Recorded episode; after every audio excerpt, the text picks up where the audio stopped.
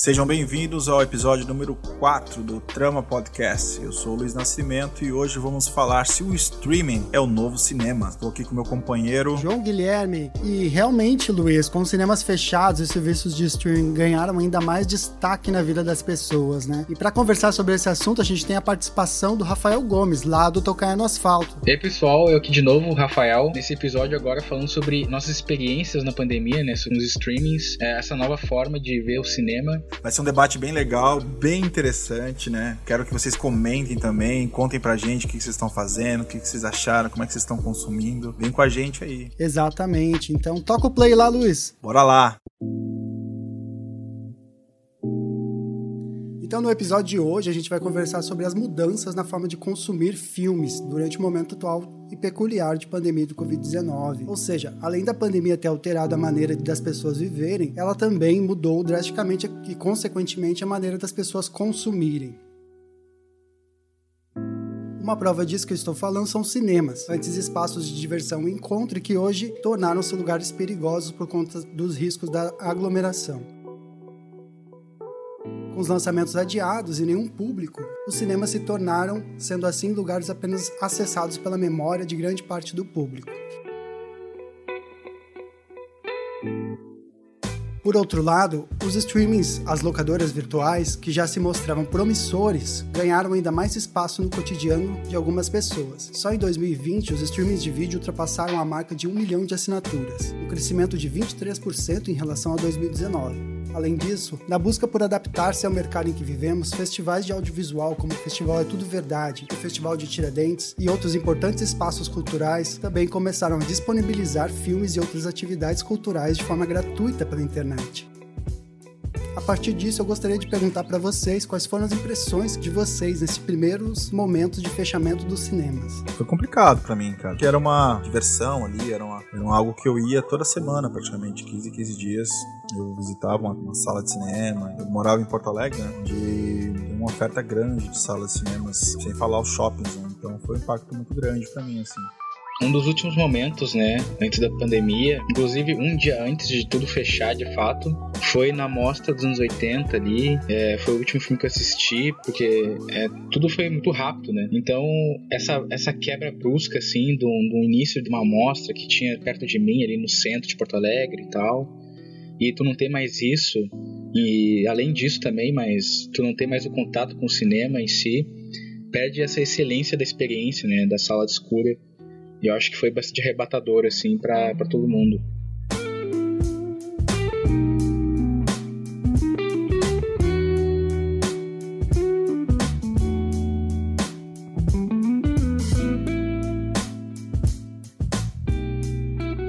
Uma coisa que eu até queria perguntar para vocês é se vocês pensavam já nessa época ou já assinavam algum serviço de streaming ou passaram a assinar devido à pandemia. Como é que foi essa mudança para vocês assim? Também gostava, já tinha Netflix também, né? Netflix há um tempo já, acho desde. Ah, já é uma boa pergunta, assim. Até quero que vocês respondam depois. Acho que tinha Netflix desde 2014, 15, não sei. Uh, daí 2018, com a chegada da Amazon, eu uh, adquiri, né? E tinha bastante acesso ali a alguns filmes diferentes e séries também. Eu lembro também que eu acabei assinando junto com o rapaz que eu morava junto, Porto Alegre, eu também a Globoplay pra ver alguns programas, alguns documentários também, e algumas séries que tinha exclusivamente lá. A minha experiência, como o João mesmo falou também, é igualmente, antes mesmo da pandemia já tinha já Netflix, uh, e com ela vindo foi mais ainda a pandemia, é explícito, mais explícito essa urgência, né, de ter contato com um catálogo que te entrega ali todo momento, todo mês, é, 10 filmes e séries, etc. E eu lembro que o único streaming assim, que foi além da Netflix foi a Amazon, porque tinha uns filmes que eu queria assistir e só a Amazon tinha disponibilizado. E daí a Amazon acabou se, também se tornando mais uma, um auxílio aí junto com a Netflix. Mas acho que existem muitos outros, né? Que acaba que a gente sempre está procurando. Eu sempre fui muito interessado no mobile, mas era sempre muito caro. Acho que era sempre uns 27, 30 reais. Não sei se alguém já se interessou em assinar. Não conheço, como é que ela é? ela é uma. Ela é tipo um streaming de filmes mais, mais cults, assim. Filme, tem muito filme brasileiro também. Esse ano, coisa muito legal que eles fizeram uma parceria para diminuir o preço para estudantes, assim. Então, antigamente era só para estudante de cinema e hoje em dia é para qualquer estudante. Aí você paga metade do valor do valor total. Pô, que legal. Tu lembra, só, só essa pergunta, você lembra quando você assinou Netflix a primeira vez? Quanto tempo que você tem? Cara, eu, eu acho que foi no ano 2000 e... A gente tá em 2021, né? Foi em 2019 primeira vez que eu assinei. E você? Eu acho que foi. Eu morava na Juque ainda. Eu já tinha. Na Juque é a casa estudante que a gente morava. Eu acho que foi 2015 ou 2016, cara. Já tinha naquela época a Netflix? Eu acho que já, hein? Deixa eu ver. É, até porque a Netflix em si, ela começou com. Ela alugava, né, filmes para as pessoas. Tipo, um... não era um programa, uma interface tecnológica assim como é hoje. As pessoas ligavam e eles entregavam os filmes na casa das pessoas, né? É uma história assim, eu acho. E daí é muito legal essa história, porque ó, a Blockbuster, que era concorria com ela, ela teve a chance de comprar, né, a Netflix por 50 milhões, Sim. se não me engano. E a Blockbuster faliu e eles, tipo, estouraram.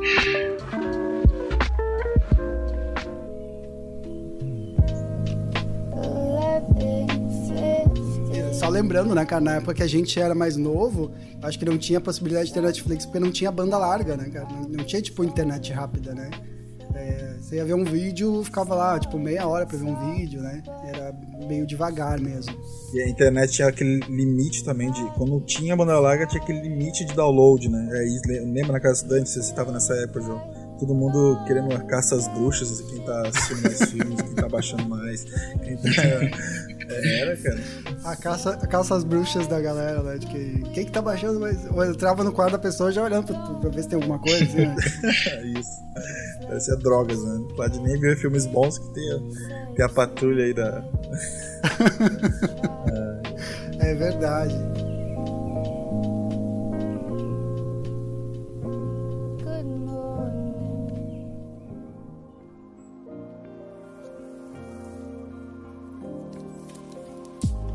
O que mais me chamou atenção, acho que no fechamento de tudo isso, é que muitos, muitos lançamentos e gravações tiveram que ser adiados, né? Como Duna, o Batman.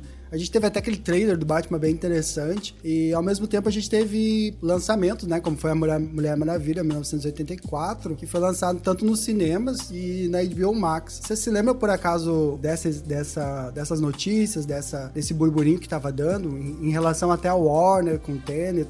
É, sim, é, eu acho que o que mais representa, acho que esse momento bem bem complicado, assim, esse conflito foi o Nolan com a Warner Bros, né? Que deu aquele conflito entre os dois que a Warner, ela decidiu lançar o filme do Nolan, o Tenet, simultaneamente, né, na sala de cinema e no streaming. E aí eu acho que o Dell acabou que o Nolan queria lançar o filme no, nos cinemas mesmo, e tal.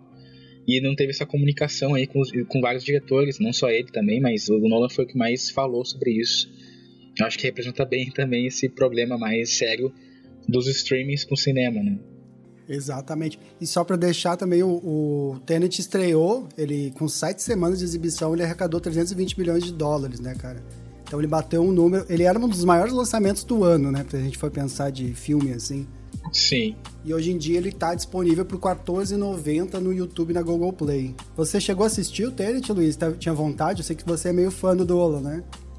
Sim, sim. Eu, eu tava afim, muito afim de ver. Eu gostei, gostei pra caramba do trailer, né? E o Nolan, né? Apesar de ter me decepcionado com o Dark Kirk ali, é, sempre é um, um, diretor que eu tô. Sempre fica à espera dele, assim. E outros, assim, que até você falou do Batman, né? Tava naquele hype, assim, a gente tava vendo uma era de ouro aí dos, dos quadrinhos, cinemas de herói, né? E toda essa discussão e o, e o trailer do Batman vindo aí. Eu lembro que a gente tava vendo, revendo, revendo. E, ah, vai ser esse ano, vai ser esse ano. E foi adiado, né? Mas o grande fenômeno também com essa pandemia, né, foi o, a Liga da Justiça do, com o corte do Snyder Cut, né, gente? Talvez sem essa, sem o streaming agora para financiar toda essa campanha que foi iniciada pelos fãs, vocês acham que ele retornaria aos estúdios para lançar o filme nos espaços de cinemas tradicionais? Bom, eu acho que não também. Eu acho que é um caso parecido com o do, do Scorsese, com o irlandês, que o Scorsese ele tentou por vários anos tentar financiar o filme dele em vários estúdios e, e indústrias. Só que ninguém queria financiar o filme dele sendo um diretor consagrado, né? Um cara que já tá na. Aí o cinema a nova Hollywood foi definida junto dele, junto com Coppola, etc. Os caras têm um grife, né? Mas ele não conseguiu e a Netflix foi quem abraçou o projeto, né? Então acho que também o streaming de novo, em dois casos, ele foi que salvou, de certa forma, a existência desses projetos.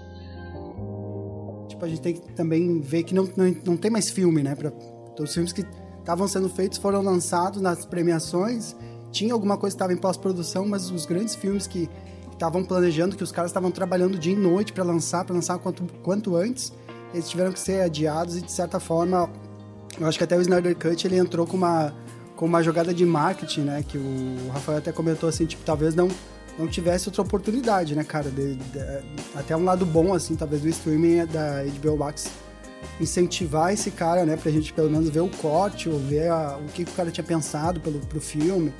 Uh, porque, para quem não lembra, ele perdeu a filha na metade do processo do filme dele, se afastou, né? Qual que é o nome do diretor, Luiz, que assumiu? Joss Whedon. Ele também saiu da Marvel, né? Do estúdio Marvel por série de problemas ali em relacionamento com, com alguns atores e sei lá, talvez ele, minha opinião é que ele, ele ficou meio escanteado ali pelos irmãos russos. Eu, não sei, eu queria perguntar quem são os irmãos russos, porque eu fiquei pensando, imaginando dois russos, assim. O sobrenome deles eu não sei de cara, mas eles, eles filmaram, foi o Soldado Invernal, se não me engano, né? Foi um filme, assim, um das, tá no top 5 de várias pessoas, né? Nem parece filme de super-herói, parece filme de um agente. E ele foi ganhando espaço, né? Tinha um tom de comédia, tinha ele foi ganhando espaço, o Josué vazou. E eu acho, assim, teve a suicídio da irmã, do, da filha dele, mas eu acredito também que somou-se ao, ao fato ali de a, o Snyder tá trazendo um filme mais sombrio, com outra, uma pegada muito, muito de, sei lá, a visão muito dele, em contraponto ao Marvel, né? Ser um pouco mais de ação, se preocupar tanto com frases, diálogos grandes, câmera lentas. Eu tava muito diferente também, né? E se via nas bilheterias, né? Acho que também rolou assim, assim uma, uma escolha mesmo também.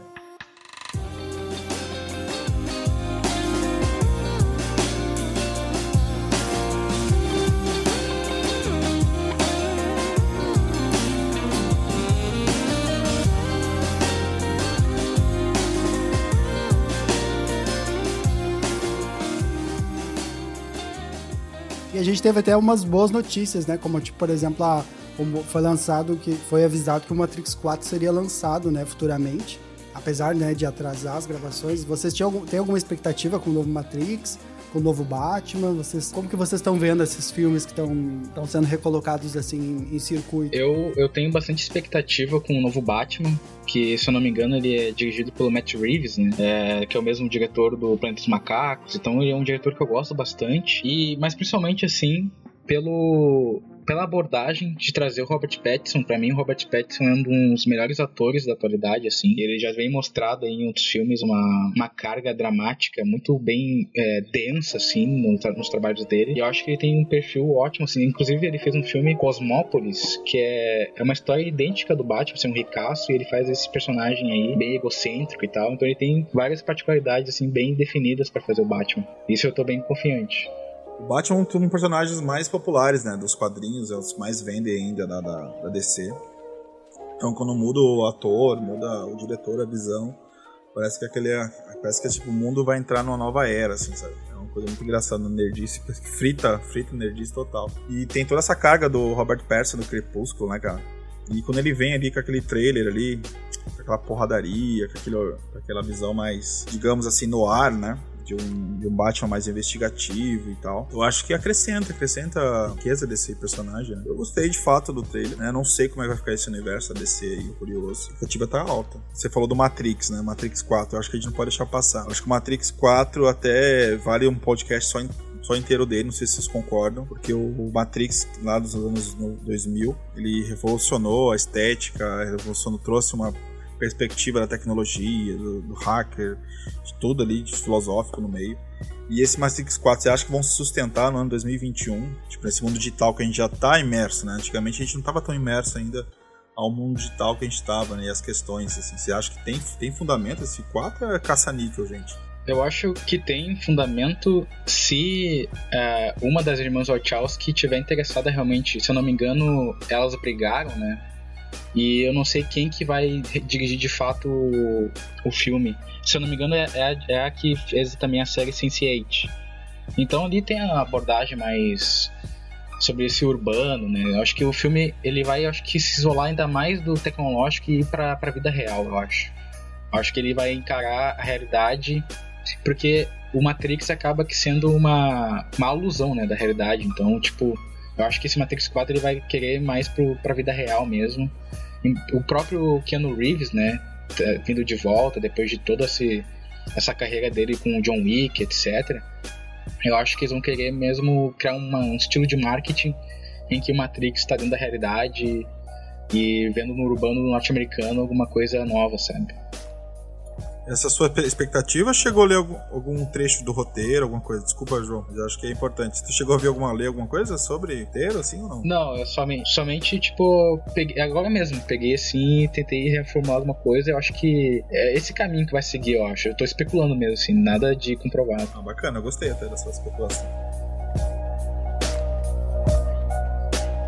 E qual foi o último filme, João, que você viu no cinema, Rafael? Eu lembrei do meu aqui, mas eu quero saber de vocês, assim, lembra qual foi o último filme que vocês viram no espaço cinematográfico, um telão, com, hermeticamente fechado, com um áudio lá mais em cima. O último filme que eu vi, cara, eu vi sem querer. Eu, a gente tava pra ir no cinema, acho que era sexta-feira, e a gente tava procurando um filme alemão, porque a minha namorada ela estuda alemão. E daí só tinha um filme lá chamado Bar da Luva Dourada. E daí eu não sei se vocês já assistiram esse filme. É um filme, cara, ele é muito, muito, muito perturbador. Ele conta a história de um assassino, que é baseado numa história real. E esse cara, ele matava, matava umas prostitutas e tal e ele ia nesse bar da Luva Dourada. E é um filme bem, bem, bem gráfico, assim, sabe? E daí a gente pensou assim, pô, vou ter que assistir um Bob Esponja depois, assim, ó. Então, eu até, até admito aqui, gente, não é? Eu marquei na minha agenda aqui no meu diário do Doug, né? Não. Mas eu foi um filme que me marcou assim no, nessa antes do início da pandemia, fechamento dos cinemas foi um, o último filme bom que eu lembro. Fora o Parasita, né? Tava ali, mas o retrato de uma jovem chamas, um filme francês da Céline Sciamma, filme lindo, não sei se vocês assistiram. Aham, uhum, bem legal, cara. Lindo, né? Que filme lindo, cara. Tão doce, tão sutil e tão forte ao mesmo tempo. Né? Uh, é um filme belíssimo, assim. Belíssimo, né? O conflito da, da, e o aflorar de uma mulher, assim, de um né, desenvolvimento de quem ela é, os seus desejos, esses conflitos todos. Só para contar o enredo, então, ficou tratado uma, uma, uma, artista, uma pintora da cidade, né, para retratar uma, uma, moça, uma donzela que estava prometida, né, a um, jovem rico, né, e a mãe a contratou para ela pintar sua beleza para mostrar para esse pretendente, né, ou os pretendentes. E a jovem sempre tinha conflitos com os pintores, né uma, foi a primeira vez com uma mulher até era, foi, ela foi questionada por, por ser mulher, você tá pintando também. E ela teve que toda, arrumar todo um jeito, né, de conseguir ter intimidade com a, uma personagem para poder pintar, retratar ela em quadro. E belíssimo, belíssimo, é uma homenagem às mulheres, assim, de todas as formas. Achei belíssimo. Por isso que eu lembrei, porque o filme é bom, né? é, ele, ele tá na lista da, dos 100 melhores filmes dirigidos por mulheres da BBC, cara, que foi lançado no ano passado. Merece como falei inicialmente, eu tava, antes da pandemia, tava tendo a mostra dos 80 na Capitólio, ali em Porto Alegre, aqui em Porto Alegre. Uh, e aí o último filme que eu assisti foi o Não Brinque com Fogo, do Tsui Hark.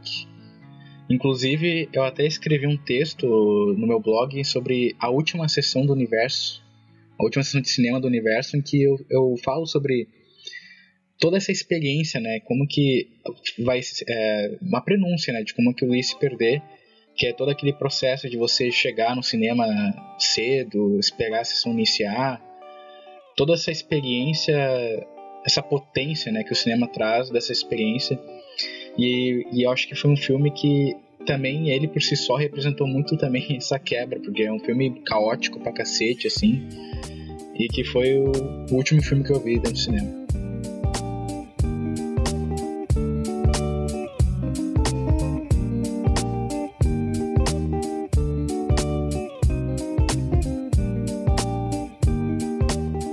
Então, e na manhã do dia 18 de agosto de 2020, o influencer digital ex-mulete Érico Borgo anunciou no Twitter o festival de volta para o cinema, a partir da RedTech Juntos pelo Cinema, que segundo o próprio Érico, representava a união de exibidores, distribuidores e empresas ligadas ao segmento.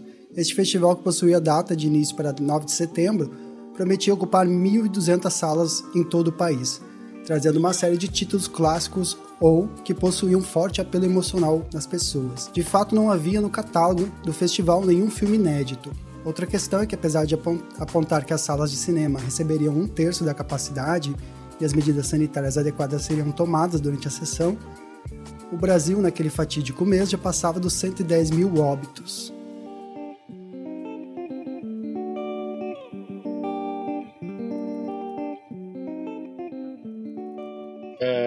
Acho que é bom salientar né, sobre essa reabertura, essa com uma verticalização né, meio perigosa nesse falso afetuos, afetuosismo em relação com amor ao cinema, né? Porque a gente pega essa vinda ao cinema de novo, novamente como essa essa brecha que ah não eu, eu amo cinema então eu preciso estar tá assistindo filme no cinema mas é dentro de uma realidade que está aos cacos né então inclusive na matéria acho que uma das matérias que cobriu sobre esse aspecto eles falaram muito sobre as escolhas dos filmes também teve essa crítica também que uh, o acervo era bastante limitado alguns filmes bastante já conhecidos ao invés de eles trazerem mais filmes. Mas esse nem é o problema, eu acho.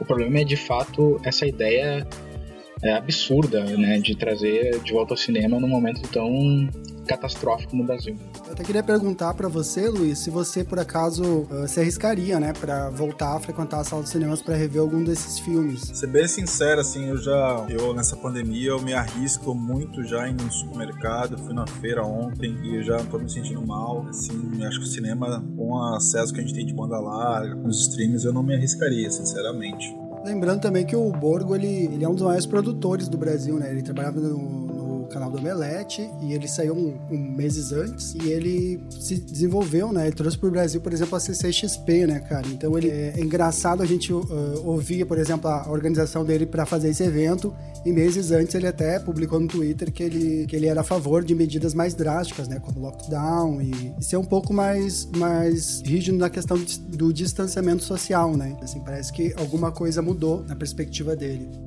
É bem complicado, bem complicado. Todo esse debate da de a gente seguir as orientações sanitárias e né, dos especialistas e ter essa mudança aí, né? Eu acho que ele tinha, boas, tinha as boas intenções, né? Não sei se foi, foi cancelado esse projeto, foi adiante. A gente sabe que algumas salas começaram a voltar, né? Foi cancelado, Luiz. O site até saiu fora, fora do ar. Uma discussão grande também sobre os, os os, os, técnicos, né, os que trabalham no cinema também, toda esse, essa questão. Mas a, já, já, isso já no meio do ano, né? Alguns cinemas tentaram voltar, voltar em setembro, outubro, seguindo as, digamos assim, as orientações e e dicas, assim, mas eu não conheço ninguém que foi. Vocês conhecem alguém que foi? Bom, eu conheço cinemas que abrigam aqui em Porto Alegre, é, de shoppings mesmo, e conheço alguns críticos que foram, sim. É, inclusive, a, dizem abertamente que, por exemplo, o crítico tem problema com um diretor específico lá, e ele disse que foi ver mesmo assim o filme desse diretor, porque ele foi no cinema, e é época de pandemia mesmo. É, é bem parecida essa situação com a galera que. os influencers, né, que foram na virada do ano tudo pra lotar as praias e tal, né? Você acaba pensando, bom, mas essa pessoa pessoa publicou uma foto na praia, cheia de gente. Onde é que ela tá, será, né? Tipo, né? Ela, ela tá, tipo, na pandemia, né? Ou a não ser que ela esteja em outro país, não sei, né? Na Nova Zelândia, às vezes. é outro espaço temporal, né? Não sei. Então, houve, houve, tentativas, né, aqui em São Paulo, principalmente, teve no Rio Grande do Sul, acho que principalmente do shopping, né, houve uma tentativa de vo voltar. E eu falo para vocês, eu não conheço assim, diretamente uma pessoa, mas eu conheço pessoas que continuaram trabalhando no comércio, tem, iam pro shopping. Até uma vez, no final do ano, eu acabei. Eu iria para um lugar no centro, acabei não indo mais, e eu tava do lado do shopping, né? Eu entrei no shopping né, durante a pandemia. Eu tava lá me perdido nos corredores, assim, cara, eu olhei uma massa de gente, assim, lá, vindo lá da praça de alimentação, cara. Foi, foi tipo uma cena de guerra, assim, que eu olhei, comecei a sair correndo, assim, preciso sair logo daqui, tá ligado? Então, com, com certeza, essas pessoas frequentaram os cinemas, cara. Com certeza, porque tava aquela ceninha de sorvete na mão, aquela coisa do pessoal olhando para as vitrines, sabe? Super normal. Até, eu até comentei com o Luiz esses dias que o Itaú Cinemas, né? Eles estavam comentando que eles abriram lá em São Paulo e recentemente, na última sexta-feira, eles comentaram que o social media deles faleceu de Covid, né? E eu achei bem, bem pesado, assim, porque eles estavam se relacionando com algo que eles tinham proposto também, né? Fazer essas aberturas, essa flexibilização, né? Ah, bom, bom se, se academia pode, porque cinema não pode? Bom, uh, não pode porque talvez a gente esteja num momento muito complicado, né? Um momento bem ímpar e até, de certa forma, a gente tem, né, a possibilidade de ter os streamings, né, cara? Que nos aproximam desse conteúdo, né, de certa forma. Vocês acham que, por exemplo, grande parte do catálogo desses, de, que estava nesse, nesses festivais ou que está passando já está mais ou menos disponível nos streams. Vocês acham que até uh, vale a pena, assim, tentar assistir em casa ou, sei lá, assistir uma vez em casa e depois tentar rever quando a pandemia acabar? Interessante até no meu, na minha, no meu caso, assim, é, até vou trazer esse assunto agora, é que tem, tem filmes que eu tentei ver no streaming, tentei ver na TV, tentei ver no notebook, e não consegui, assim, tipo, né, emergir na, na, nos filmes, não sei por se é a linguagem, se era eu também, também admito, mas eu tentei mais de uma vez, assim, que foi o foi a, a Ilha do Medo, né, do Scorsese, e aquele Brasil filme. Então eu, eu sei, eu sei que o filme era bem, bem elogiado, criticado, tinha um contexto filosófico pra gente pensar, refletir, era bem, bem filmado e tal. Uh, tinha atores bons, não tinha todo aquele, tinha todo o cardápio para discutir aquele filme. Eu não consegui em casa, cara. Tem o Brasil filme na, na Amazon, tem o Ilha do Medo, acho que tinha na Netflix. É, eu acho que vale, é, porque até é, entra naquele assunto que a gente falou sobre cinefilia, né, que eu acho que cinema é tudo, né? Então mas basta apenas a pessoa querer realmente ter uma experiência mais limitada dentro de casa. Então, se a pessoa tiver realmente problema em não se concentrar e tal, tiver muito barulho em volta, realmente não tem como ter uma experiência de cinema ali. Mas acho que vale tentar sim. Inclusive, tem um filme brasileiro que saiu na Netflix. Foi Ontem Havia Coisas Estranhas no Céu. Isso, o diretor Bruno Risas, ele fez esse que é um filme bastante interessante, assim, é, principalmente daí a gente fala sobre aquela reabertura dos cinemas, que uma das críticas que tinha é que os filmes brasileiros que o Érico Borgo selecionou lá eram filmes sobre uma classe média brasileira mentirosa, né? Que esses filmes brasileiros que bastante gente critica. O Ontem Havia Coisas Estranhas no Céu é um filme também sobre a classe média brasileira mas com uma visão bem mais humanista, assim, bem mais é, centrada em analisar aquelas entidades brasileiras ali de uma maneira mais abrangente, né? Não só uma coisa pastelona, assim. Então tem coisa muito interessante, assim, que vale a pena assistir ou dar uma chance, né? Tem nos streams. E esse filme tava em, em festival também. Eu acho muito legal isso que vocês falaram, porque é, eu tinha um amigo que ele estudava cinema e sempre falava assim: ah, tenta ver o filme duas vezes, uma vez dublado, para você prestar atenção no, nas partes uh, da edição de fotografia, uh, montagem e outra vez legendado para você realmente prestar atenção na história e tal. E eu acho que essa, essa ver o filme duas vezes ou três vezes ou quatro vezes é sempre melhor a experiência, né, cara? Eu sempre lembro do Mad Max, que é quando eu assisti ele no, no IMAX, aquele A Estrada da Fúria, como é interessante, tipo, toda vez que eu, que eu sentava lá para assistir era uma outra experiência, assim, porque tinha outras pessoas, né? Eu achava interessante, assim, pro futuro, né, a gente gravar, né? Quando for a nossa primeira experiência de volta no cinema, assim, pra, pra saber como é que foi, né? Como é que foi esse reencontro com esse espaço, né? A minha mãe, eu lembro que ela fazia uma brincadeira que ela fechava toda a casa, assim, né? Pra assistir um filme e tal. Fazia aquele, sabe, que ela botava as cortinas, assim, escuro, ficava tudo escuro. E daí ali criava um, um pequeno ambiente para assistir alguma coisa, mas nem todo mundo pode fazer isso, né, cara? Fechar a casa e tal. Uh, outra coisa até que eu queria perguntar para vocês de gancho, com os, com os streamings, cara, a gente acabou tendo uh, a possibilidade de acessar eles através do celular. Vocês já assistiram algum filme pelo celular? Como é que foi a experiência? Vocês assistem? Cara, eu, eu assisto, assim, até pela a minha tela do meu celular último é muito boa, né, é maior, assim, então tem um som bem bacana também, bota um fone, e até o último filme que eu assisti, do, do Michael Carey ali, é esse diretor, e ele escreveu também o filme, estreado pelo Wilson, né, o Bliss, tá, é um filme ótimo, assim, foi lançado agora em fevereiro de 2021, eu assisti todinho no, no, celular em casa aqui. Eu deitava aqui para descansar e assisti ele assim, cara, assim, eu grudei, porque eu não, não esperava, assim, foi uma surpresa, né? Bom, eu já assisti já um filme no celular. Foi inclusive O Exorcista do Friedkin, que é um que é, um, que é um dos meus favoritos, assim, eu tava querendo assistir alguma coisa, eu tava sem computador na época, daí eu baixei no celular e assisti. Mas mas ele funcionou para mim porque eu já conhecia o filme, eu gostava do filme, né? Então é, foi uma experiência assim que eu já conhecia as batidas dos filmes, etc. Então, se uma pessoa pega um filme que ela nunca assistiu, eu acho que é um, é uma, um desafio, eu acho, pra pessoa, porque já, no monitor já é complicado, né? Então, imagina no celular. Então, é, mas mesmo assim, eu não eu não tiro a razão da pessoa de assistir e também não e não tiro também o valor disso, sabe? Eu acho que claro tem as suas diferenças, mas a experiência da pessoa ela vai ser válida independente de onde ela estiver assistindo, só basta ela querer assistir daquela forma.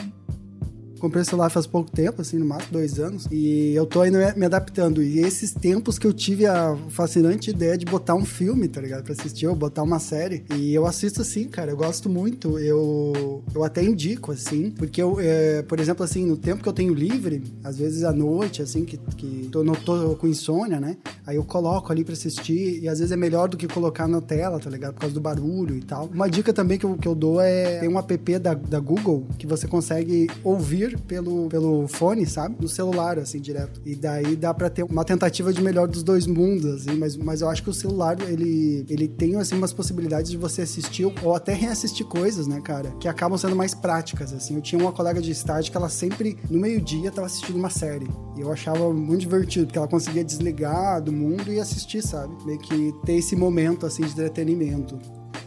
A série eu assisto direto. Série, é, isso aí já, já é, tipo é uma função do celular já, assistir séries. Filmes, que é algo que tem que concentrar mais, assim. Eu assisto pouco, mas eu assisto também.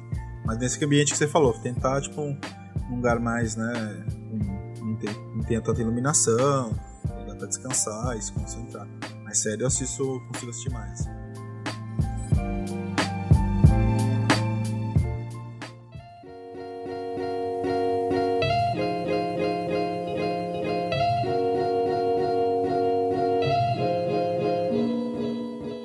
Para vocês. Nessa pandemia, vocês acompanharam algum festival tradicional que acabou acontecendo na internet, de modo online? Eu eu assisti dois filmes da, da Mostra Tiradentes, a 24 né, Mostra, que é de graça, que foi de graça no início do ano ali. E, e eu assisti dois filmes bastante interessantes, que foi o Subterrânea, do Pedro Urano, e o Caminhos na Noite, do Douglas Oliveira. O Douglas é meu amigo, daí foi uma coisa bem mais interessante assim. Mas existem vários outros festivais, vai ter agora também o ECRA, que é do Pedro, Pedro Tavares, ele ele é o curador da mostra, da, do festival. Então tem bastante coisa aí, mas o que eu assisti mais foi a mostra Tiradentes festival até que eu assisti alguma coisa, mas não foi filme, foi, foram algumas palestras com diretores, foi tudo verdade. Eu achei assim super interessante porque eles, eles tentaram se aproximar do público e não apenas. É, eu tô falando do meu caso, mas não sei se todo mundo foi assim. E daí eu tive uma aproximação com o Mark Cousins, que é um cara que diretor, dirigiu lá Odisseia do Cinema, a história do cinema, Odisseia.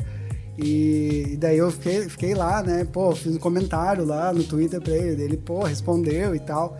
Eu achei super massa porque ele deu uma, uma aula assim. E, cara, eu nunca imaginei que o cara. Como que o cara era, sabe? A gente às vezes uh, tem esse contato meio distante, né?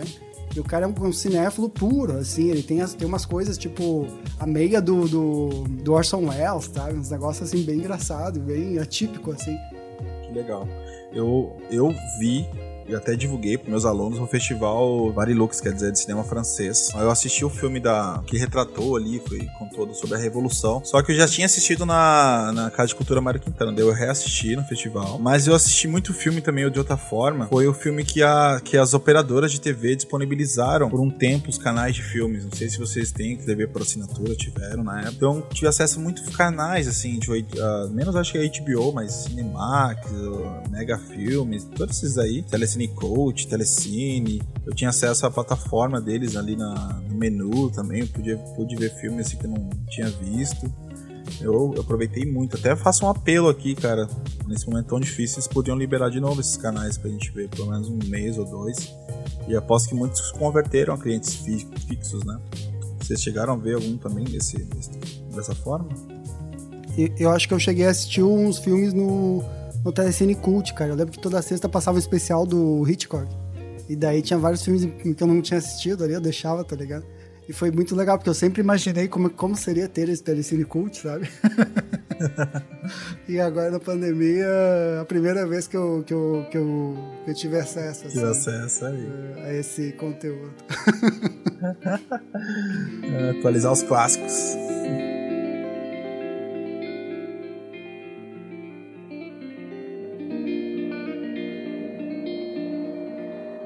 Mas eu até ia perguntar para vocês, assim, nesse sentido, se vocês tiveram algumas experiências, assim, que foram, que melhoraram a, a relação com o cinema de vocês, assim, dentro dessas possibilidades, né, de assistir filmes, assistir alguma coisa que vocês nunca tinham visto, ou indicaram, né, ou até, até imagina, tá passando alguém na família e vocês, tipo, essa pessoa assistiu, assim, com você, sabe?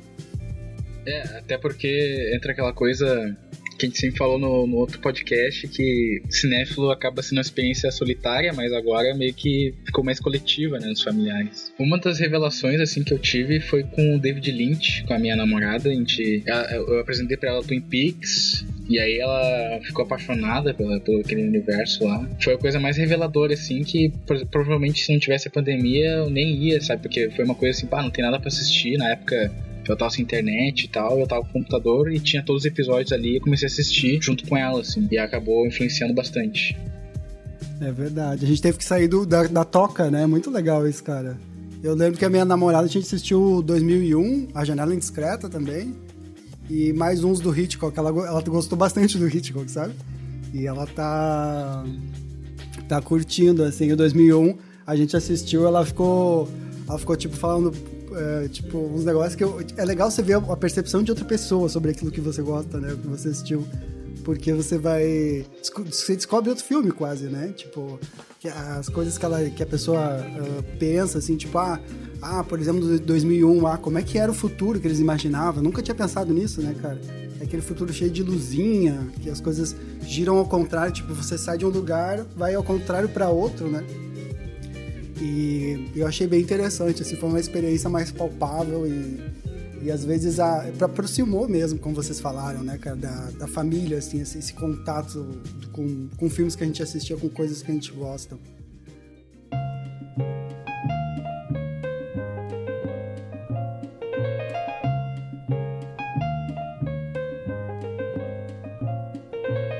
light as a feather when I'm floating through Cara, boa pergunta, João, porque eu acho que houve esses momentos sim. Por exemplo, a minha irmã comenta muito aqui que, no caso de mim, assim, uma, ele ela tava começou a namorar recentemente e a gente assistiu Quero Ser John Malkovich, né? Aí agora tá em casa, tá aquela coisa, ela quer passar o John Malkovich, quer que a gente reassista o Quero Ser John Malkovich, né? Eu falei, nossa, eu já vi isso umas cinco vezes, mas vale a pena você continuar, continuar essa doideira, assim, sabe? Aconteceu, assim.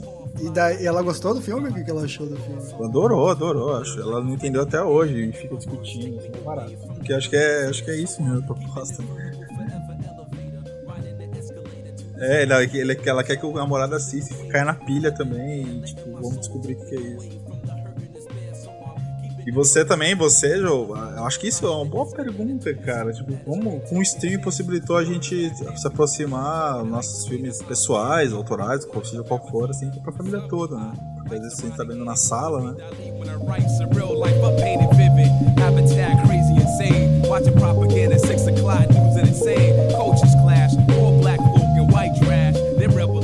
se muita gente perdeu muito dinheiro nessa pandemia, muita gente ganhou também, né? Os streams aumentaram tiveram um crescimento de quase 20%, né, desse ano que passou. E além de ofertarem promoções, preços que vocês já mencionaram, eu queria que vocês até comentassem, assim, é, para vocês, como é que, por exemplo, se vocês tivessem, sei lá, 30 ou 50, 50 reais para investir no, em alguns streamings, qual que vocês investiriam? A justificativa que vocês dão? O que, que vocês indicariam para as pessoas, assim? Se tivesse, sei lá, 50 reais para investir em streaming, assim, por mês, por mês. É, uma discussão que a gente. Deixa eu falar a minha lista agora, assim. É, 50 reais é muito. é bem limitadinho, né? eu tava fazendo as contas aqui. Qu quanto que você investe, Luiz?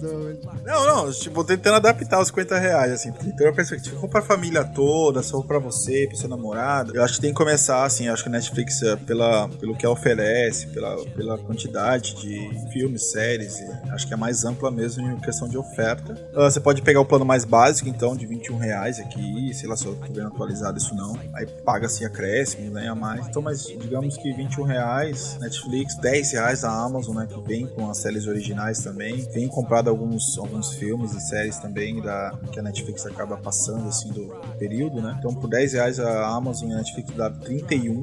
Aí que eu peço mais 4 reais. Acho que pra família é bom ter o, ter o, Globoplay, porque tem, tem bastante séries ali e a família acaba assistindo muita Globo e eles são muito estimulados a ver séries que a Globo ali acaba apresentando, né? Aquela coisa meio do jabá mesmo. E além de ter, tem acesso aos canais da Globo, então tem canais de canais ao vivo de tanto jornalístico, canais de reality, canais de cultura, e tem a programação da Globo inteira, né? Sem falar de filmes e séries também que só tem mais exclusivamente. Então eu recomendo esses três ali, passando um pouco de 50. Até o próprio. Acho que você comentou da Globoplay. A Globoplay, para mim, é uma grande novidade, porque ela traz, o, ela traz também essa, esses arquivos da das telenovelas brasileiras, né, cara, que a Globo tem, que a Globo produziu a, a, tá produzindo há mais de 50 anos. E é muito. É, uma, é um material, cara, é um material que quando, quando tiver acabado essa, essa transferência deles e tiver lá tudo disponível, vai ser muito legal, né? Poder acessar e reassistir reassistir novelas de outras épocas, que era um material que a gente não tinha acesso, né? Não sei se vocês lembram, às vezes até passavam na TV umas séries, um programa especial que eles repetiam, sei lá, o sítio do Pica-Pau Amarelo dos anos 90, sabe? Dos anos 80. Repetiam uh, o Balão Mágico, sabe? Então era um arquivo que a gente não tinha acesso, assim, quando a gente assistia. E agora com a, com, com a Globoplay, né? Disponibilizando futuramente eles, a gente vai poder sei lá, mostrar para o nosso irmão, né? Fazer, um, fazer esse, esses usos de, dessas informações, né? Desse entretenimento que a gente assistia antes. É bastante. Vamos pegar, é, comparar, né? É, os dois mais famosos, assim, que é a Netflix e a Amazon Prime, assim. Os dois têm, eu acho que pontos muito positivos e negativos, né? É, eu acho que é mais fácil mexer na Netflix. Eu acho que ela é mais, ela é mais interativa. Ela apresenta as coisas mais fácil, mas também ela é um pouco limitada no sentido de tipo do algoritmo, né? Ela mostra o que ela quer, etc. Mas eu acho que para iniciar, sim, eu acho que eu recomendo bastante a Netflix. Inclusive, um dos pontos positivos desses streamings, assim, é a acessibilidade, né? Ter ali o, por um preço até justo para vários filmes e séries que tu tem, tipo, paga ali, eu acho que é mensalmente uns 30 reais, se não me engano, a, a mais baixa da, dos planos. E eu acho que tem filmes, tanto na Netflix quanto na Amazon, muito bons assim. Eu vejo de longe, na cabeça, assim, o Under the Silver Lake, que é do Robert Mitchell. Tem também o TVS of Night, que é muito bom. Tem o Joias Brutas, que é dos irmãos Safdie, que a gente citou aqui já mais cedo. É, e também tem aquele que eu citei também, o Ontem Havia Coisas Estranhas no Céu, na Netflix. E você pode encontrar coisas boas aí. Mas já colocando um ponto negativo dentro disso também, é, só para depois a gente pode dialogar mais, é como esses, esses streamings podem deixar o público, o público mais domesticado, né? É, em relação ao que eles devem assistir ou não. Às vezes as pessoas acabam investindo no streaming e isso acaba deixando ela mais preguiçosa em procurar outras coisas. Você sabe que, vou contar a experiência pra vocês, eu tentei assinar a Amazon essa semana e eu não tenho cartão de crédito, cara. Tem, tem que desenvolver um cartão de crédito. Eu tô aqui, fica o apelo pra Amazon, por favor, libere o cartão de crédito, né? Pra eu poder ter acesso a toda a qualidade de vocês. Eu acho que o Rafael falou um negócio que eu achei muito interessante, né, cara? Que ele levantou os pontos positivos e negativos do streaming. E eu queria saber, assim, de vocês, quais seriam esses pontos que vocês enxergam, né, em relação a, até em questão de catálogo, assim, a, que vocês têm, assim, por exemplo, a, a Netflix já tem até filme que tá sendo premiado, né, cara? Uh, prêmios desse ano, assim, e eu acho que dá para destacar esses três que eu, que eu comentei, o Tigre Branco ali de roteiro adaptado. Uh, o Sete de Chicago também, da Netflix, né? Eu assisti, achei foda pra caramba. Gosto muito, assim, de aprender, como eu falei na, na podcast Cinefilia, aprender história. E o Bora, o Bora eu não vi qual categoria que ele tá, né? O Bora, a volta do Bora. Cara, e tem outros tantos que eu já assisti que são premiados, mas que estão premiados esse ano. O Bora na, na Prime e o Sete de Chicago na Netflix.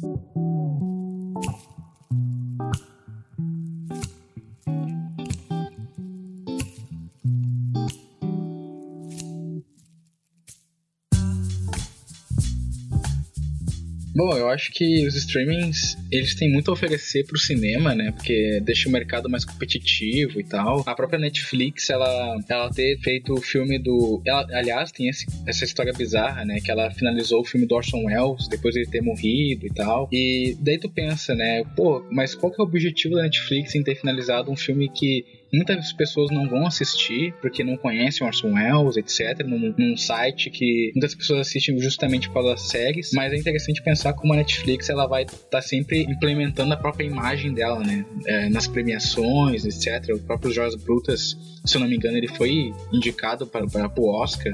De modo negativo, o, os streamings acabam sendo bastante do, domesticadores do, do, público. E é uma coisa interessante até pensar em como as pessoas acabam não, não procurando muita coisa, porque elas ficam domesticadas ao que vem até elas.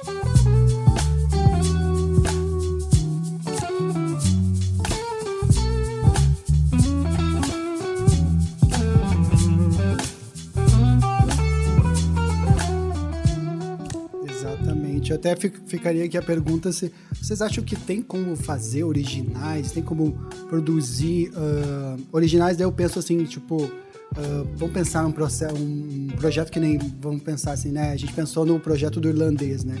Que o Rafael trouxe.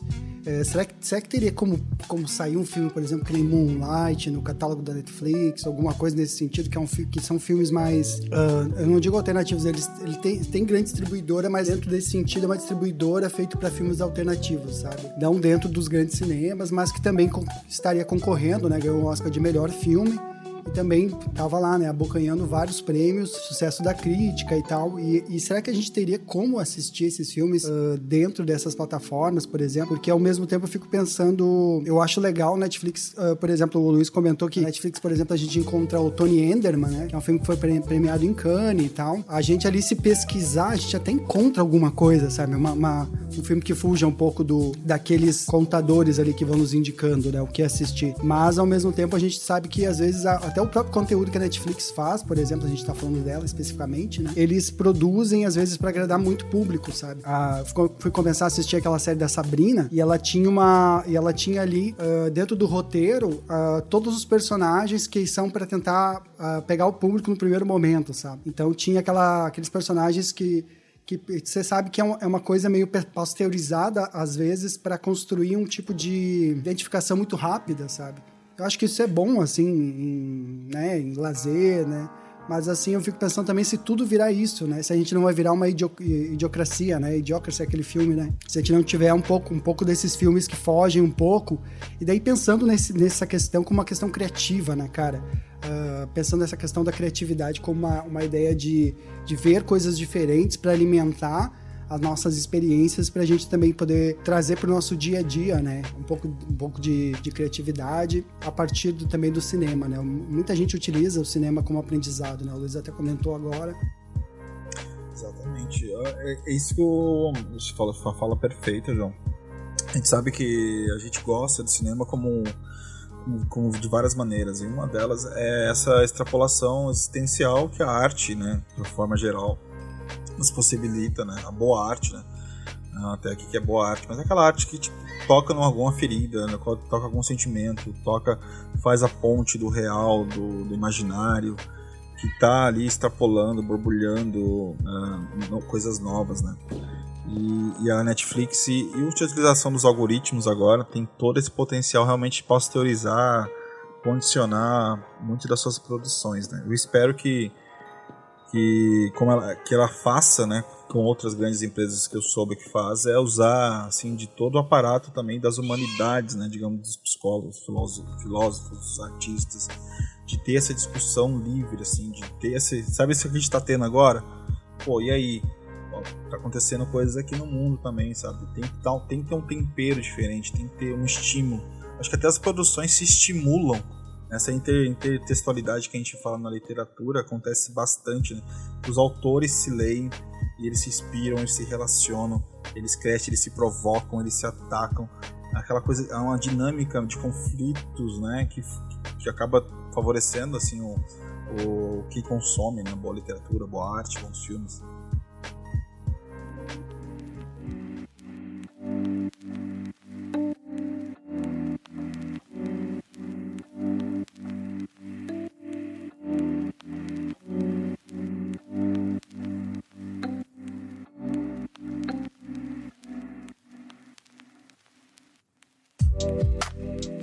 Legal, galera. E o que, que vocês, vocês uh, colocariam assim como conclusão, assim, né? A gente pensou, né? Vamos pensar, a gente pensou lá no, na introdução, todo esse crescimento, essa, esse trauma que foi, né? De certa forma, né? Ver os lugares fechando como uma representação da nossa sociedade atual, né? Uh, os streamings surgindo aí para a gente também demarcando que o público mudou a forma de consumo, né? E também dá para criar, por exemplo, experiências muito ricas em casa, com, com seus familiares e até abrir teu, teu livro, aquela caixinha de metal, né, que a gente guardava as nossas particularidades e mostrar para os familiares, né? Compartilhar essas experiências de assistir um bom filme, um filme que a gente acha interessante. Vocês acham que, por exemplo, os streamings são, são os streamings são uma alternativa bacana nesse momento? É, isso que eu ia falar também é que quando eu falo, por, por, é, por exemplo, que o cinema precisa morrer, né? Inclusive tinha uma, um movimento aqui no Brasil aqui do que o Arthur Toto proliferou, que é o Deixe o Cinema Morrer, que, que é a partir daquela fala lá sobre as mortes do cinema, que ele sempre se reinventou, né? E eu acho que não só o cinema vai se reinventar, mas também a forma de assistir vai se reinventar. A gente vai sair traumatizado de, desse momento sem te sair, né? Eu acho que o pessimismo sempre bate mais forte. Mas caso a gente sair desse problema, é, acho que o cinema ele precisa morrer nesse sentido de encontrar um renascimento que acaba que a, a, sala de cinema ela não é só o amor em si, mas esse fetiche, né? Um fetiche do cara ir lá comprar pipoca, essa, esse comércio que socioeconômico que transforma as coisas, que a gente, daí a gente volta até o Nolan, né?